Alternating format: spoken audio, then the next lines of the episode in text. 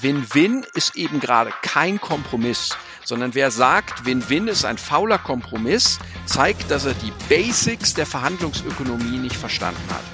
Getting to Yes oder das Harvard-Konzept ist das wohl am häufigsten verkaufteste Buch zum Thema Verhandlungen auf diesem Planeten. Doch ist es wirklich so gut? Was ist mit den Kritiken? Gemeinsam mit Andreas Wienheller schaue ich mir das Harvard-Konzept mal etwas genauer an im PR Podcast Besser verhandeln.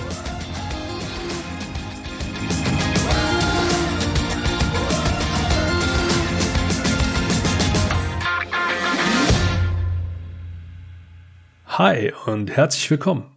Ich bin Andy Schrader und du kannst von diesem Podcast profitieren, wenn du mindestens einen meiner oder einen der Tipps der Menschen, denen ich hier in Blick über die Tischkante wage, mit in deine nächste Verhandlung einbaust. Win-Win hat vermutlich jeder schon mal irgendwo gehört. Und wenn du dich ein wenig mit dem Thema Verhandlung auseinandersetzt, dann wirst du diesen Begriff vermutlich schnell dem Harvard-Konzept zuschreiben. Doch was genau ist das überhaupt, das Harvard-Konzept? Welches Ziel hatten Roger Fisher, William Ury vor Augen, als sie 1981 Getting to Yes, dessen Titel, was selbst ohne große Englischkenntnisse schnell klar wird, nicht wortwörtlich ins Deutsche übersetzt wurde, vor Augen? Ich zitiere mal. In den meisten Verhandlungen ist die Frage, wer gewinnt, so absurd wie die Frage, wer in einer Ehe gewinnt. Wenn Sie diese Frage in Ihrer Ehe stellen, haben Sie eine viel wichtigere Verhandlung längst verloren. Diejenige, nach welchen Spielregeln Sie spielen wie sie miteinander umgehen und wie sie mit ihren gemeinsamen und unterschiedlichen Interessen umgehen wollen. In diesem Buch geht es darum, dieses wichtigere Spiel zu gewinnen und eine bessere Methode für den Umgang mit ihren Differenzen zu finden. Um besser zu sein, muss diese Technik natürlich zu guten inhaltlichen Vereinbarungen führen. Gewinnen mag nicht das einzige Ziel sein, aber verlieren ist auf gar keinen Fall eine Option. Sowohl die Theorie als auch die Erfahrung bestätigen, dass sie mit der sachbezogenen Verhandlungsmethode langfristig genauso gute oder bessere inhaltliche Ergebnisse erzielen als mit jeder anderen Technik. Außerdem ist diese Methode effizienter und besser für Ihre Beziehung. Wir haben die Erfahrung gemacht, dass sie einfach umzusetzen ist und wir hoffen, dass Sie dieses bestätigen können. Was nicht heißen soll, dass es einfach ist, Gewohnheiten zu ändern, Emotionen und Inhalte zu entwirren oder andere dazu zu bewegen, zusammen eine kluge Lösung für eine gemeinsame Sachfrage zu finden. Denken Sie gelegentlich daran, die erste Verhandlung, die Sie gewinnen wollen, ist die Verhandlung um eine bessere Verhandlungsmethode. Eine Methode, bei der Sie sich nicht entscheiden müssen, ob Sie bekommen, was Ihnen zusteht, oder ein anständiger Mensch bleiben. Sie können beides haben.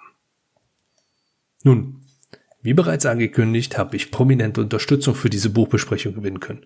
Andreas Wienheller wird mit mir gemeinsam zehn ausgewählte Werke der Verhandlungsliteratur besprechen. Dies ist die erste Episode und genau damit starten wir jetzt. Getting to Yes, dem Harvard-Konzept. Andreas, dann sage ich an der Stelle nochmal herzlich willkommen. Hallo Andi, schön da zu sein. Und dann gucken wir jetzt mal auf die Bibel der Verhandlungsführung, so nenne ich es jetzt mal gerne, denn so nehme ich das Harvard-Konzept wahr. Du hast den elementaren Vorteil mir gegenüber, du bist selber in Harvard gewesen und selber dort ausgebildet worden. Ja. Kennst du jemanden von den Verfassern, Fischer, Ur oder Patton persönlich? Ich habe leider Roger Fischer verpasst. William Ury, da hatte ich äh, das große Glück, ihn tatsächlich als Trainer erleben zu dürfen. Das war eine sehr beeindruckende Erfahrung. Jetzt nehme ich einfach mal so ein bisschen die kontroverse Haltung ein und sag mal, Harvard ist ja eigentlich nur Win-Win, also Kuschelkurs das macht ja überhaupt keinen Spaß und ist realitätsfern. Ja, da geht's ja schon los, weil du sagst Harvard und die Frage ist ja, was ist denn Harvard? Und das ist ja schon Hauptmissverständnis, insbesondere hier in Deutschland. Denn was ich immer wieder gerne erzähle, als ich 2001 meine Ausbildung in Harvard gemacht habe, da habe ich den Leiter des Harvard-Verhandlungsprogramms gefragt, ja, wie das denn mit dem Harvard-Konzept wäre, dem Harvard-Konzept. Und da hat er mich verständnislos angeguckt. Der wusste nicht, wovon ich rede. Und da habe ich erst gelernt, dass es in Harvard überhaupt kein Harvard-Konzept gibt. Harvard-Konzept ist nämlich schlicht der deutsche Titel, den der deutsche Verlag erfunden hat für den englischen Verhandlungsbestseller Getting to Yes. Nicht direkt eine Übersetzung, aber im deutschsprachigen Raum verkauft sich halt Harvard gut. Und deswegen denken viele Leute, dass dieses Buch von 1981, das in Deutschland 1984 erschienen ist, ein großartiges Buch, ohne Zweifel, aber dass das quasi das wäre, was heute in Harvard über Verhandeln gelehrt wird. Und das stimmt natürlich nicht. Also, soweit ich das beurteilen kann, ziehe ich da vier Hauptpunkte raus und viele, viele kleine nebensächliche Punkte, die ich glaube, wenn wir die ja. heute ansprechen würden, dann sitzen wir in zwei Tagen noch hier. Von daher überspringe ich das Ganze mal. Fass das mal kurz für mich zusammen. Also das, ja. die wichtigsten vier Punkte sind zum einen, dass du Mensch und Problem voneinander trennst in deinen Verhandlungen, Interessen anstelle von Positionen beziehen solltest, beziehungsweise beobachten solltest und auf dieser Ebene verhandeln solltest, dir verschiedene Optionen schaffen sollst oder mehrere Optionen schaffen solltest und dass das Ergebnis aufgrund von objektiven Kriterien basiert. Ja, das sind die vier Kriterien, die in dem Buch das Harvard-Konzept drinstehen. Wenn wir aber über die Kriterien sprechen, dann werden meistens fünf genannt, denn da gibt's noch ein fünftes Kriterium, das wahrscheinlich sogar das berühmteste überhaupt ist, nämlich die sogenannte BATNA, mhm. Best Alternative to Negotiated Agreement. Mhm. Die kommt auch aus diesem Buch, ist aber in einem Unterkapitel versteckt, weil die Autoren, die damals gar nicht für so ein entscheidend wichtiges Konzept gehalten haben, dass sie daraus ein eigenes Prinzip gemacht haben. Das heißt, wir denken, das sind heute eigentlich fünf große Grundprinzipien, die das professionelle Verhandeln ausmachen. Und Butner, jetzt bin ich selber früher der, der Fehlannahme ins, sag ich jetzt mal, in die Falle getappt und habe das einfach mit dem Plan B gleichgesetzt und habe gesagt, gut, es ist schlecht, denn ich, ich sollte mich eigentlich nur auf ein Ziel konzentrieren, was ich dann deutlich besser und zielorientierter und fokussierter, um jetzt mal die ganzen tollen Buzzwords in diesem Zusammenhang hier noch mit reinzubringen, dann auch verfolge. Mittlerweile weiß ich, das ist etwas anders. Nur, wie ist denn deine Meinung als Experte in dem Bereich, der das von der Picke auf gelernt hat? Ich kenne keinen seriösen Verhandlungsexperten auf der Welt, der nicht die Butner für eine ganz wichtige Vorbereitung auf jede Verhandlung findet. Denn es werden sehr viele teure Fehler in der letzten Sekunde der Verhandlung gemacht. Menschen sagen Ja, obwohl sie Nein sagen sollten, und Menschen sagen Nein, obwohl sie Ja sagen sollten. Weil sie nämlich getrieben durch Konfliktpsychologie oder durch innere Konflikte in ihnen selber ökonomisch unvernünftige Entscheidungen treffen über die Frage, ob sie am Ende ein Angebot annehmen oder eben nicht. Und die Butner, das Konzept dahinter, hilft, diese Entscheidung ein bisschen distanziert von diesen emotionalen Einflüssen zu machen und ökonomisch klar denken zu können, wenn es am meisten drauf ankommt. Genau darum geht's beim Verhandeln. Jetzt glaube ich, können wir an, an das Thema Butner schon mal ganz kurzen Haken machen, beziehungsweise ja. ich denke mal, uns wird das in, im Verlauf dieser Buchbesprechung wahrscheinlich noch ein paar Mal begegnen. Gehe ich mal in, in einen anderen Punkt rein, wo ich jetzt mal so, so ein bisschen auch auf deine Person nochmal eingehe. Du bist von Haus aus Jurist, richtig? Ja. ja. Ein Ergebnis auf objektiven Kriterien. Ja. Finde ich als Nicht-Jurist etwas schwierig, das zu definieren, je nachdem, ja. worüber wir gerade verhandeln. Ja. Und das ist auch wahrscheinlich dasjenige der Prinzipien, das am meisten missverstanden wird. Denn objektive Kriterien bedeutet jetzt nicht, dass ich das richtige Ergebnis einer Verhandlung quasi mathematisch ausrechnen kann. Im Sinne von, das ist objektiv richtig und ein anderes Ergebnis wäre falsch. Juristen, also. Ein Jurist sagt mir gerade, es gibt noch was zwischen richtig und falsch. Ja, Schau, Andreas, als ich Jura studiert habe, das ist ja jetzt auch schon 20 Jahre her, ja, da gab's noch ein paar alte Juristen, ähm, die haben noch daran geglaubt, dass es so juristische Techniken gibt und mit der kann man dann die objektive Wahrheit rausfinden. Ja, also so was echt, echt wirklich richtig wahr ist.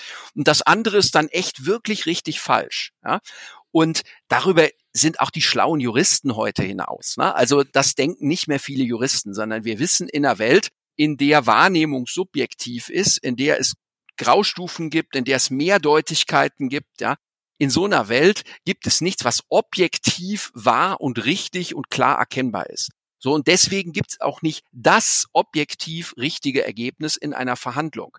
Was das Prinzip aussagt, ist, dass das Ergebnis nicht von einem puren Willenskampf abhängig ist, im Sinne von, ich sag jetzt, ich will, und dann gehst du, Andi, und, und äh, gräbst dich ein und sagst, ich will aber mehr, und dann grummeln wir uns an und dann gucken wir, nachdem wir mit unseren Köpfen aneinander gestoßen sind, ähm, ja, wer länger durchhält, sondern dass wir Kriterien heranziehen, die unabhängig sind von unserem Willen. Also Vergleichsmaßstäbe, Fairness-Argumentationen im juristischen Bereich, Musterurteile, Präzedenzfälle und ähnliche Themen. Und dass wir diese Kriterien, diese Argumente heranziehen, um für uns einen Eindruck zu kriegen, wo ist denn ein Ergebnis, auf das wir uns miteinander einigen können. Denn dann haben wir ein Ergebnis, wo wir sagen, ich habe das nicht, weil ich beim Köpfe aneinander rauschen der Schwächere war, sondern das Ergebnis habe ich rausgeholt, weil es richtig ist und für mich auch okay. Und das ist ein Ergebnis, das ich ohne Reue akzeptiere und auf dessen Basis ich dann auch Geschäftspartnerschaften auch über längere Zeit aufrechterhalten kann. Ganz wichtiger Punkt, den du da gerade ansprichst, dieses auf langfristige Beziehung aufbauen und ohne Reue akzeptieren, damit zufrieden sein. Finde ich gut, zahlt auch nochmal auf dieses Thema Zielsetzung in Verhandlungen ein. Ich wiederhole das gerade nochmal so für mich, weil ich das vielleicht auch dann noch in spätere Episoden nochmal mit einbauen werde. Hm. Du hattest in dem Zusammenhang auch schön gesagt, ich grab mich auf meiner Seite ein, du dich auf deiner Seite und dann gucken wir so lange, bis wir irgendwie eine Lösung gefunden haben. Ja. Da können wir jetzt eine wunderbare Überleitung zu dem Thema Position gegenüber Interessen in den ja. Mittelpunkt stellen, beziehungsweise umgekehrt, ja, dass wir uns auf die Interessen fokussieren und nicht auf die Position. Position beziehen, damit wir das einfach nur mal definieren können, ist aus meiner Sicht, ich habe einen Standpunkt und an dem halte ich fest und von dem will ich auch nicht abweichen. Also du sagst ja, ich sag nein, ja. schwarz-weiß etc. Und Interesse ist allerdings das, was ist dahinter? Und ich glaube, Harvard bringt da dieses klassische Orangenbeispiel in dem Kontext, oder? Ja, genau. Wobei dieses Orangenbeispiel tatsächlich älter ist. Das ist nicht aus dem Buch des Harvard-Konzept, also nicht von den Autoren äh, des Harvard-Konzept selbst erfunden. Und wenn man dieses Buch des Harvard-Konzept verstehen will, ja, also wenn man das das erste Mal liest, dann denkt man an der einen oder anderen Stelle vielleicht nach, das ist aber schon vielleicht ein bisschen naiv. Also wenn ich jetzt an meine Verhandlungen mit einem strategischen Einkäufer denke im Konzern, ah ja, und dazu muss man aber wissen, dass dieses Buch nicht geschrieben worden ist als in erster Linie Lehrbuch für Einkäufer oder Lehrbuch für Vertriebler, sondern dieses Buch war ursprünglich gedacht als ein Lehrbuch über Konfliktvermittlung in internationalen Konflikten. Sowohl Roger Fisher als auch William Ury und auch Bruce Patton waren eigentlich gar nicht interessiert an geschäftlichen Verhandlungen sondern deren Hauptinteresse galt Verhandlungen zwischen Staaten, um Kriege zu vermeiden oder Verhandlungen zwischen Gruppen wie Israelis und Palästinensern, um gesellschaftliche Konflikte zu befriedigen. Und damit haben sie sich viele Jahre beschäftigt. Roger Fisher war da ganz vorne mit dabei und haben über friedliche Wege der Konfliktbeilegung geredet und haben hier Verhandeln als eine Alternative zum Krieg gesehen. Und von dieser Herkunft her sind die Verhandlungsprinzipien entwickelt. Ursprünglich sollte das Buch des, des Harvard-Konzept International Mediation heißen. Das war der erste vorgesehene Titel. Das ist dann in verschiedenen Stufen über International Negotiation, weil man dachte, ach, verhandeln, es ja, gibt ja mehr Interessen, wenn wir das so nennen, über noch weitere Stufen immer weiter äh, weg von Mediation, weg vom internationalen hin zu einem allgemeinen Thema in Bezug auf Verhandeln gemacht worden. Aber das muss man im Blick haben, wenn man verstehen will, warum manches ein bisschen sehr idealistisch klingt. Es geht hier darum, wie man mit Verhandlungen heftige, emotionale Konflikte ohne zerstörerischen Kampf verhindern kann. Das gibt's auch im geschäftlichen Bereich. Das könnte den einen oder anderen überraschen. Ja, möglicherweise.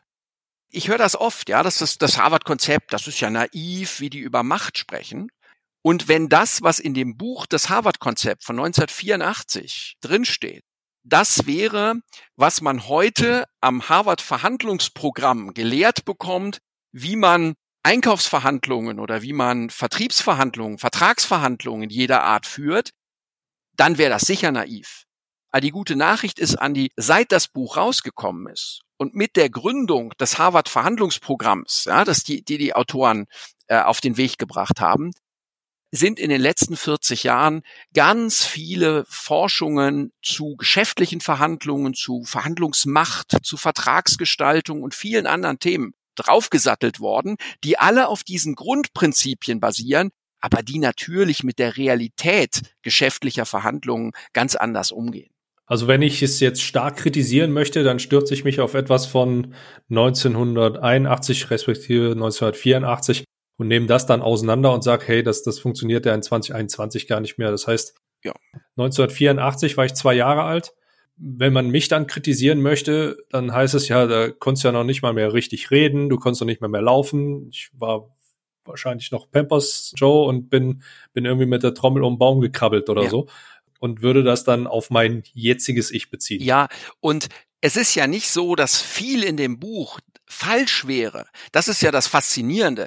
Also in diesem, das ist das meistverkaufte Verhandlungsbuch äh, auf der Welt und es wird auch heute noch in zig Sprachen jedes Jahr zigfach verkauft, ja.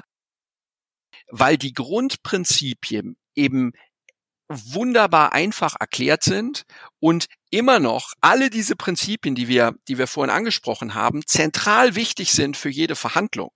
Aber natürlich brauchst du viel, viel, viel mehr, um deine Verhandlungen äh, konkret umzusetzen. Und natürlich ist da in, den letzten 40 Jahren die Welt ähm, oder die Uhr äh, nicht stillgestanden und da ist weitergearbeitet worden. Und deswegen ist da heute ein, ein, ein mächtiges äh, Framework entstanden, an dem 40, 50 Forscher von Weltrang ähm, äh, gearbeitet haben, wo alleine sicherlich 200 Bücher aus der Schule kommen, äh, äh, wahrscheinlich über 1000 Aufsätze, vieles andere mehr. Und wenn du da äh, den Deckel drauf machst, dann kannst du schon sagen, ähm, äh, dieses Framework der Harvard-Universität, das ist der Standard, an dem sich die ganzen seriösen Verhandlungsinstitute der Welt orientieren, weil das halt auch wissenschaftlich fundiert ist. Das Thema hart in der Sache Nachgier gegenüber Menschen. In dem Zusammenhang fand ich das immer ein bisschen, bisschen beeindruckend, denn das ist, glaube ich, etwas, so, so habe ich es zumindest für mich wahrgenommen, was gerade im deutschsprachigen Raum schwierig zu akzeptieren oder umzusetzen ist. Mittlerweile sage ich, okay, äh, Emotionen kann ich eh nur ganz schwer irgendwie rausnehmen. Ich habe allerdings auch gelernt, selbst in den größten Pappnasen, die mir gegenüberstehen, irgendwas Positives zu sehen und mich dann darauf zu fokussieren. Das macht es mir an der einen oder anderen Stelle ein bisschen einfacher, ja. mit, mich mit diesen Menschen auseinanderzusetzen. Ja. Ähm, ich glaube, das ist auch so ein, so ein, so ein Irrglaube, den wir jetzt einfach mal aufgreifen können, wie denn das tatsächlich gemeint ist, Mensch und Problem voneinander zu trennen. Ich finde das ein wunderbares Beispiel. Ähm, auch ein, ein, wunderbares Beispiel über die Qualität der Kritik äh, am Harvard-Konzept, äh, die du, die du oft äh, zu hören kriegst. Ja, hart in der Sache, weich gegenüber dem Menschen. Also ich höre das auch gelegentlich. Ja, das sei ja so so ähm, also so amerikanische äh, Vorstellungen und das ist mit unserer Kultur gar nicht vereinbar und so. Ja? Also das erste, was man mal sagen muss, ist, das haben die Autoren des Harvard-Konzepts überhaupt nicht erfunden. Das sind nämlich sehr kluge, gebildete Menschen, die in dem Buch des Harvard-Konzept vor allen Dingen mal aus all dem, was es so an Ideen gab, und zwar auch geschichtlich, das rausgeholt haben, wo sie gesagt haben, das ist wichtig zum Verhandeln. Das wenigste, was in dem Buch steht, haben die Autoren selber entwickelt. Und dieses zentrale Prinzip des Harvard-Konzeptes, hart in der Sache, weich gegenüber dem Menschen, ist ein perfektes Beispiel dafür. Weißt du, das ist nämlich ziemlich genau 400 Jahre alt und ist ein Motto, das im Original heißt Suaviter in modo, fortiter in re. Und ähm, es stammt von Claudio Aquaviva, dem fünften Ordensgeneral der Jesuiten. Der hat das nämlich in einem Werk um 1600 in Florenz ist das erschienen, hat er das als Prinzip vorgestellt, wie man die ungläubigen Protestanten wieder überzeugen kann, dem rechten Glauben, das war ja das Thema der Jesuiten, also zurück zum katholischen Glauben zu kommen. Und da hat er gesagt, wir müssen hart in der Sache bleiben. Das heißt, wir lassen nicht diskutieren, was der rechte Glaube ist. Der ist nicht verhandelbar. Aber wir müssen weich gegenüber dem Menschen sein. Wir können das den Leuten nicht einprügeln, sondern wir müssen die Menschen überzeugen. Und wenn wir sie überzeugen, dann müssen wir auf ihre Bedürfnisse eingehen, auf ihre Ängste hören, dann müssen wir dafür werben, dann müssen wir bei ihnen anknüpfen und müssen quasi unsere Sache zu ihnen transportieren. So, und ähm, was damals dieser Jesuit in Europa als zentrales Prinzip wie man von Menschen etwas bekommen kann, schon benannt hat, das taucht im Harvard-Konzept auf und das ist inzwischen auch von einer Vielzahl von anderen Verhandlungsexperten auch durch Forschungen bestätigt worden, zum Beispiel auch durch die Forschungen von äh, Georg Kohlrieser äh, über das Bonding. Ja, das ist genau das Gleiche, wenn ich Einfluss auf den anderen äh, gewinnen will, und das ist meine Hauptaufgabe in Verhandlungen, dass ich positiven Einfluss auf den anderen ausüben will, dann brauche ich Bonding. Das heißt, ich brauche eine positive Beziehung auf der Kommunikationsebene, sonst werde ich den anderen nicht erreichen, dann geht er in Abwehr und dann kann ich sagen, was ich will und es wird verpuffen. Deswegen ist das eine sehr alte, kluge Weisheit, wie man mit Menschen erfolgreich umgeht, und zwar im Eigeninteresse erfolgreich umgeht, die hier wiederentdeckt und in diesem Buch in die Moderne übertragen wurde. Falls sich noch jemand fragen sollte, wieso ich dir den Spitznamen Verhandlungswikipedia gegeben habe, der kann sich den ersten Teil deiner Antwort auf diese Frage gerne nochmal anhören. Ich finde das sehr spannend, denn eine der Kritiken, die ich in, in dem Zusammenhang zum Harvard-Konzept bekommen habe, ist oft was, ja, das wurde von amerikanischen Juristen geschrieben. Hm. Und ähm, diese Vorgehensweise, so wie du sie gerade beschrieben hast, mit dem ähm, Überzeugen, anstatt sie, sie nehmen und es in sie reinprügeln, äh, waren, glaube ich, deine Worte, die du gewählt ja. hattest, ist ja etwas, was ich dem historisch gesehen Vorgehen der Amerikaner, wenn ich mich so auf die politische Weltgeschichte konzentriere, jetzt nicht so direkt zuschieben würde. Ja, also die Autoren des Harvard-Konzeptes, die wollten mit diesem Buch ein Manifest auf den Tisch legen und die Art und Weise, wie Konflikte behandelt werden, insbesondere auch in der, in, der internationalen Politik, positiv beeinflussen.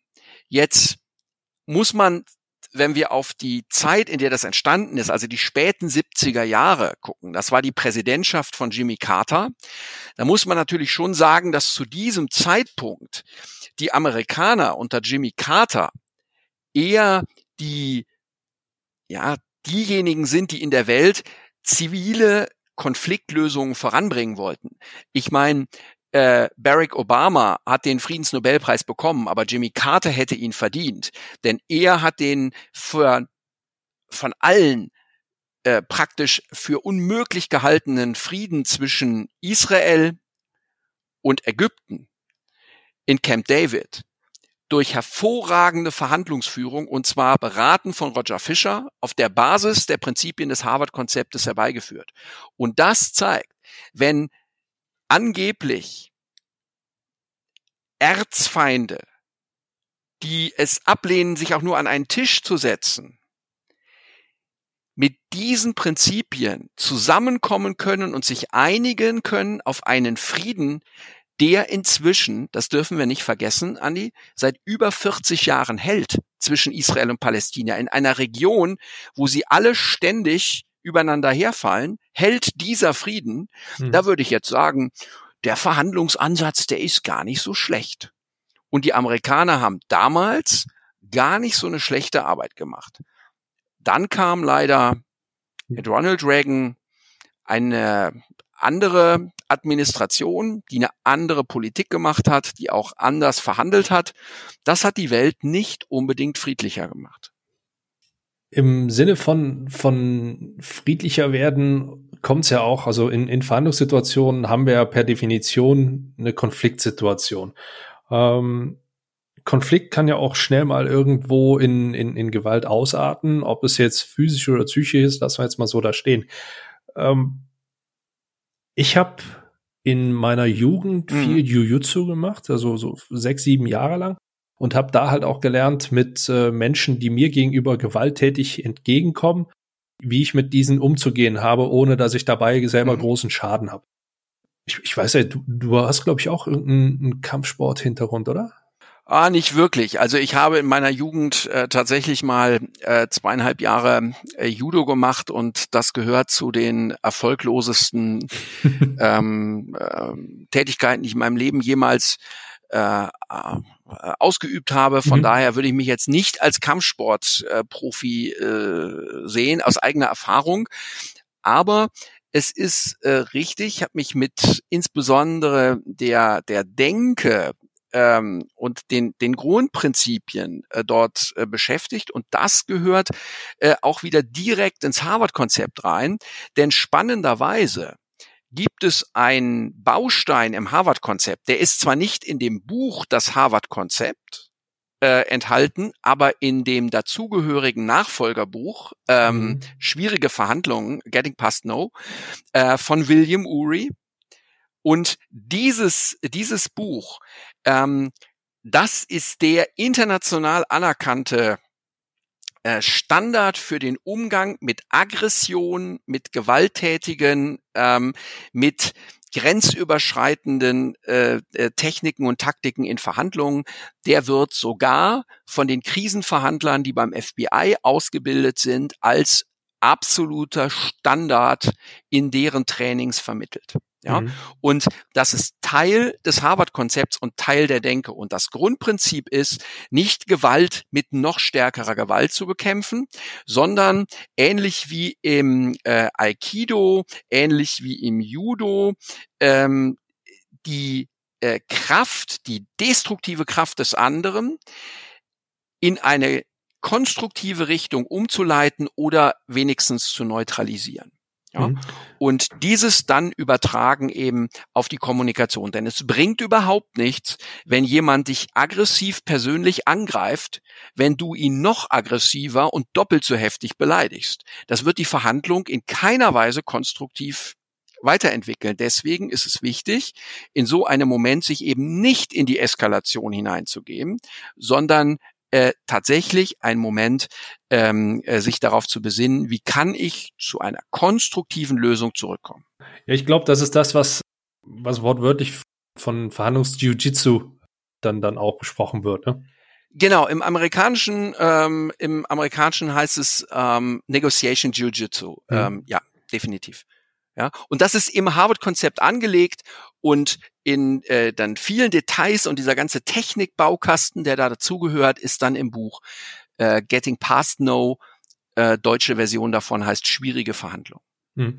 Jetzt haben wir mit dem Harvard-Konzept das, das erste von, von zehn Büchern, um die wir uns jetzt erstmal in dieser Mini- oder in unserer Miniserie drauf stürzen werden.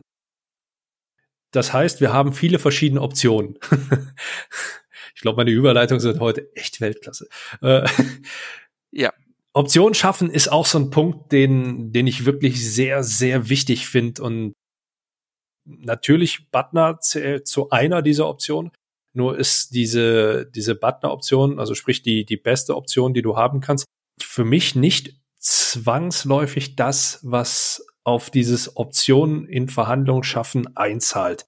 Mhm ich habe das so für mich interpretiert, dass ich viele verschiedene Lösungswege suche und den sprichwörtlichen Kuchen, von dem ja überall gesprochen wird, einfach versuche zu vergrößern und nicht einfach nur die Stücke aufzuteilen, sondern den einfach so groß wie möglich zu machen, sodass dieser Kuchen nach Möglichkeit für beide Seiten ausreicht.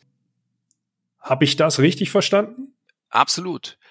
Es geht bei den Optionen darum, dass man, bevor man an die Verteilung geht, erstmal guckt, was gibt's denn überhaupt zu verteilen? Und da gibt's dieses ganz berühmte Bild zu sagen, verteil doch nicht ein kleines Törtchen, und streite dich wie die Kesselflicker darum, ob du das größere Stück von dem kleineren Törtchen kriegst, wenn du die Chance hättest, eine große Sahnetochter oder die ganze Bäckerei zu verteilen. Und hier zeigen Studien zur Verhandlungsökonomie, dass im Schnitt bei komplexen Vertragsverhandlungen etwa 30 Prozent Wertschöpfungsverluste sind. Wenn ich das in meinen Verhandlungstrainings diese Studien zeige und das den Teilnehmern das erste Mal sagen, dann glauben die mir das nicht. Wenn die das erste Mal nach einer simulierten komplexen Vertragsverhandlung gemerkt haben, dass sie selber auch die 30 Prozent oder mehr liegen lassen, dann werden die auf einmal bleich. Weil wenn man sich das überlegt, dass wir häufig in Branchen mit ganz engen Margen sehr beziehungsbelastende Taktiken ein, äh, einsetzen, um viel zu drehen noch am zweiten Komma am Preis hinter, also zweite, zweite Ziffer hinter dem Komma am Preis. Aber gleichzeitig durch eine ungünstige Vertragsgestaltung Chancen für Mehrwert verlieren. Das ist dramatisch. Ich gebe dir ein konkretes Beispiel, damit äh, unsere Zuhörerinnen und Zuhörer sich das auch so ein bisschen vorstellen können. Ich habe das ähm, das Grundprinzip äh, in meinem Buch ein ganz einfacher Sachverhalt äh, bezogen. Stell dir Folgendes vor. Du bist ein ähm, Spediteur, du besitzt ein Speditionsunternehmen und ich bin ein Tischler in der Lüneburger Heide. Und du bestellst bei mir einen Schreibtisch. Jetzt müssen wir uns natürlich einig werden, was soll das für ein Schreibtisch sein und was darf der kosten. Aber ein Teil der ökonomischen Transaktion ist ja auch, dass der Schreibtisch von mir zu dir kommen muss. Sehr viele Menschen verhandeln jetzt so, dass sie das gar nicht als Teil der Verhandlung sehen, sondern sagen, ja, ist doch klar, Lieferung frei Haus. Jetzt schauen wir uns das aber ökonomisch an.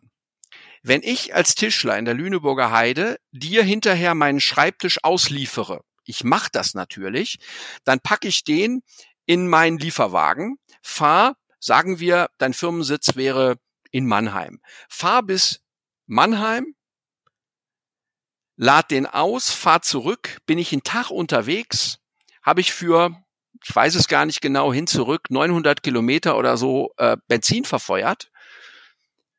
Und jetzt überlegen wir, macht das ökonomisch Sinn? In meinem Beispiel bist du ein Speditionsunternehmer. Wäre das nicht schlau, wenn wir in der Verhandlung kurz drüber reden, ob du nicht ein ähm, irgendein LKW hast, der von Hamburg nach Mannheim fährt, sowieso an der Lüneburger Heide vorbeikommt, wo noch ein wenig Platz ist für eine, äh, für eine Beiladung und der einfach den Schreibtisch mitnimmt. Und jetzt rechnen wir einfach nur ökonomisch. Mich würde die Auslieferung, wenn ich das sauber rechne, 1000 Euro kosten. Du, wenn du den als Beiladung mitnimmst, du kannst das, dein Controller kann dir das alles ausrechnen, aber nur 200. In dem Moment, wo wir uns jetzt einigen, dass ich dir den liefere, da verbrennen wir 800 Euro möglichen Wert. Viel schlauer wäre, sagt das Harvard-Konzept, wenn wir beide uns darauf einigen, natürlich holst du dir den Schreibtisch ab und dafür kriegst du 500 Euro billiger. Dann hast du nämlich unterm Strich 300 Euro Gewinn gemacht. Ich allerdings obwohl ich einen niedrigeren Preis bekomme, verdiene immer noch mehr Geld an der Transaktion. Das ist Wertschöpfung. Und natürlich haben wir in komplexen Vertragsverhandlungen sehr, sehr viel mehr dieser Wertschöpfungsaspekte, aber die funktionieren alle nach genau diesem Prinzip. Und das ist Verhandlungsökonomie. Und damit kannst du so viel Geld verdienen. Aber der Kern ist, dass du gelernt hast, wie du miteinander ökonomisch Optimierung der Transaktion hinbekommst. Und das ist das, was das Harvard-Konzept so stark macht. Das ist ein, einer der Punkte, die ich bei mehrmaligen Durchlesen vom, vom Harvard-Konzept auch nochmal für mich quasi neu entdeckt habe, muss ich schon fast sagen. Und zwar, dass auch eine Empfehlung da drin steht, sich vorher mit seinem Gegenüber einfach mal zusammenzusetzen und eine Art Brainstorming zu machen und einfach nur verschiedene Möglichkeiten zu eruieren, ohne Wertung und egal für welche Seite die positiv oder negativ sind. Und das mhm. ist etwas, was ich mir im, im, in dem Kontext, in dem ich mich bisher bewegt habe und auch ich lehne mich jetzt mal aus dem Fenster und sage, im deutschsprachigen Raum, in klassischen Vertrieb gegen oder mit, wie ich es sagen würde, Einkaufsverhandlungen, ich mir nur sehr schwer vorstellen kann. Also da werden, glaube ich, sehr viele, denen man das vorschlägt, sagen, ja, nee, geht nicht. Ja. Und ich empfehle jetzt, das nicht naiv in dem Sinne zu verstehen, dass man da jetzt also ein, ähm, ein rein, also jetzt in einer äh, geschäftlichen Vertragsverhandlung oder noch schlimmer in einem politischen heißen Konflikt, dass man da jetzt eine komplett freies Brainstorming macht. Ja, ist ja klar. Also man, äh, ja, also jetzt nur als Beispiel, ne, da heißt ja keine Schere im Kopf, jeder sagt, was ihm gerade in den Kopf kommt. Jetzt stell dir vor, Israelis und Palästinenser würden jetzt endlich über eine Friedenslösung verhandeln. So. Und die würden sich jetzt in so einen kreativen Flow begeben. Und ein Israeli, also ein Teil der israelischen Verhandlungsdelegation, würde jetzt in so einem gemeinsamen Brainstorming, weil ihr da gerade da denkt, ja, es muss ja auch nicht Sinn machen, sondern man soll ja alles sagen, wird dann sagen, ja, äh, wir könnten, äh, also könnten ja auch alle Israelis wegziehen aus Israel. Ich meine, der hätte wahrscheinlich innerhalb von 24 Stunden gäbe es irgendeinen durchgeknallten Rechtsradikalen, der den erschossen hätte, oder? Mhm. Also ja. ja, das muss man natürlich immer ein, ein, ein bisschen einschränken. Was heißt hier Brainstorming? Das heißt nicht, es ist, dass ich einfach alles ohne nachzudenken rauspla äh, rausplapper, sondern dass ich mich äh, es gibt dieses Bild quasi nebeneinander setze und als Partner bei der Problemlösung miteinander auf das Problem gucke, wie auf einen gemeinsamen Plan und drüber rede, pass auf, Andi, wie können wir das hinkriegen? Ähm, was hast du für eine Idee? Wie können wir die Zahlung äh, ein bisschen nach hinten rausschieben? Ja, äh, wie müssen wir die Gesamt Statik von dem Deal, wie müssen wir den verschieben, wenn wir mit der Zahlung hinten nach raus? Was fällt dir jetzt ein, ohne dass das schon ein Angebot sein muss? Einfach nur mal, was gibt's da grundsätzlich für Möglichkeiten? Mal angenommen, wir wollten und so.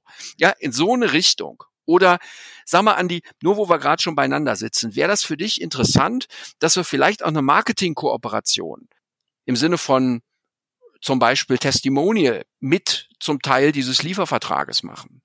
das hat für mich einen gewissen Wert und da könnten mich auf der anderen Seite wahrscheinlich auch noch mal was an den Konditionen schrauben. Wäre das interessant, dass wir in so eine Richtung mal denken? Oder wer müsste denn von eurer Seite noch mit an den Tisch, damit wir, das ist diese Art, wie wir äh, uns Brainstorming in einer Business-to-Business-Verhandlung äh, vorstellen. Das heißt natürlich schon etwas kanalisierter, aber schon in dem Sinne, dass man grundsätzlich über Ideen spricht, bei denen es am Ende des Tages noch nicht so sein muss, dass die schon als Angebot gelten und dass man die schon in dem Moment, wo sie ausgesprochen werden, bewerten müsste. Ja, es gibt da auch diverse Möglichkeiten heute, zum Beispiel ähm, über verdeckte Eingaben im Computer zu verschleiern, von wem irgendwelche Ideen kommen. Oder es gibt die berühmte Kartenabfrage und ähnliche Dinge, mit der oft in der Mediation auch gearbeitet wird. Also da geht es darum, die Kreativität in die Verhandlung einzubeziehen. Und das wissen wir heute, dass Kreativität ein ganz wichtiger Faktor von Verhandlungsperformance ist. Der Blick über die Tischkante. so ist das. Zu, zu guter Letzt gehe ich noch mal kurz in eine provokante These, die wir, glaube ich, sehr, sehr schnell ausmerzen können rein. Win-Win ist ja nichts anderes als ein fauler Kompromiss. Und ich sehe in meinem inneren Auge, wie bei dir leicht der Puls ansteigt. Nee, überhaupt nicht, weil das zeigt, dass ein krasses Missverständnis ist. Also Win-Win ist eben gerade kein Kompromiss, sondern wer sagt, Win-Win ist ein fauler Kompromiss, zeigt, dass er die Basics der Verhandlungsökonomie nicht verstanden hat. Ein Kompromiss ist, Andi, wenn wir von den Forderungen, die am Anfang auf den Tisch gehen, schrittchenweise aufeinander zugehen und uns am Ende irgendwo auf deiner, auf meiner Seite oder in der Mitte treffen. Ja, dieses Positional Bargaining oder Bazar-Verhandeln, wie es auch oft genannt wird. Und das, was da rauskommt, das ist ein Kompromiss. Win-Win bedeutet jetzt, dass wir den Deal besser machen wollen, dass wir mehr machen wollen, als einfach nur dieses Nullsummenspiel betreiben und nur verteilen, sondern dass wir erstmal den Kuchen größer machen wollen, so wie wir es vorhin besprochen haben. Die Wertschöpfungschancen nutzen, und dann beide mehr bekommen können, als sie in einem solchen tatsächlich faulen Kompromiss zwischen den Ausgangsforderungen hätten bekommen können. Das heißt also, wir sorgen dafür, dass beide mit dem Deal leben können, dass er ökonomisch optimiert wird, aber natürlich, das ist der absolute Goldstandard, wie Win-Win heute in Harvard gelehrt wird, gilt bei Win-Win nicht, dass am Ende 50-50 gemacht wird, sondern mein Ziel ist, wie äh, mein Lehrer Lawrence Süßkind das wunderbar auch äh, zum Buchtitel gemacht hat, Good for them, great for me. Das heißt, ein, ein Deal, der ist gut für dich, mit dem kannst du leben, der zahlt auf unsere Beziehung ein, weil du auch in Zukunft gerne mit mir Business machst. Aber wenn diese Voraussetzung gegeben ist, dann möchte ich natürlich meinen Anteil am Kuchen so groß wie irgend möglich halten, weil zwei Drittel Kuchen ist besser als nur ein halber. Und das ist modernes Win-Win-Verhandeln. Ich glaube, das ist ein ziemlich guter Abschluss für die Premiere, die wir hier heute feiern. Und wem bis jetzt noch nicht klar geworden ist, wieso das Harvard-Konzept als die Bibel der Verhandlungsführung gilt. Zumindest springe ich jetzt mal mit auf den Zug auf und taufe sie so. Das habe ich mir nicht ausgedacht, sondern das habe ich definitiv schon häufiger an verschiedenen Stellen so gelesen. Ich glaube, last but not least sind wir uns schnell einig, wenn wir sagen, das ist auf jeden Fall ein Must-Read. Absolut. Absolut. Und was mich stört an dem, an dem Wort Bibel ist, ich weiß, wie ich William Ury erlebt habe und alles, was ich über Roger Fisher gehört habe und auch Bruce Patton, die würden, die würden sich wehren, dass man das Bibel nennt. Im Gegenteil, es, es soll einen, ein Denkanstoß sein, eine Einladung, kritisch kritisch sich selber, das eigene Verhandlungsverhalten zu hinterfragen, äh, auf neue Ideen zu kommen, äh, zu prüfen, was davon funktioniert, wie es für einen selber funktionieren könnte. Und das Entscheidende, du hast es gesagt, Andi, ist, das Buch zu lesen. Das sage ich auch allen, die uns heute zuhören unglaublich viele Menschen treffe ich, die sagen, ach, das Buch, das steht bei mir ja im Schrank, aber ich habe da irgendwie noch nie reingeguckt. Ja, besonders nützlich ist das Buch, wie alle Bücher, wenn man sie liest. Aber in dem Moment, wo man es liest, und das Harvard-Konzept ist wirklich eine sehr einfache Sprache, das ist, macht Spaß zu lesen, es sind schöne Sprachbilder, das ist Storytelling auch in diesem Buch drin dann kann es mhm. die, die Verhandlungspraxis wirklich bereichern. Definitiv. Und ich glaube, damit können wir dann jetzt abschließen. Und wie gesagt, über dieses Buch, bleiben wir bei Buch, streichen wir Bibel raus, können wir, glaube ich, auch weiter dann dranbleiben. Andreas, ich freue mich auf jeden Fall schon auf unser nächstes Buch, was wir besprechen werden. Das ist, glaube ich, perfekte Ergänzung zum Harvard-Konzept, weil es ganz viele der Dinge, die man dem Buch das Harvard-Konzept vorwirft, tatsächlich ausputzt und äh, gerade fünf Jahre danach veröffentlicht ist und damit, also mit diesen beiden Büchern dann, das Fundament gelegt ist, auf dem alle weiteren Verhandlungswissenschaftler und alle wissenschaftlich fundierten Expertinnen, Experten auf der Welt dann hinterher weiterarbeiten. Und welches Buch das sein wird, das erfährst du in der nächsten Episode des PM Podcast Besser verhandeln. Ich sag vielen Dank, Andreas. The last few words on the stage are still yours. Ich bin raus. Ich sag danke. Ciao. Danke, Andi. Das fand ich äh, jetzt richtig klasse. Hat riesig Spaß gemacht. Ich freue mich schon, wenn wir es fortsetzen.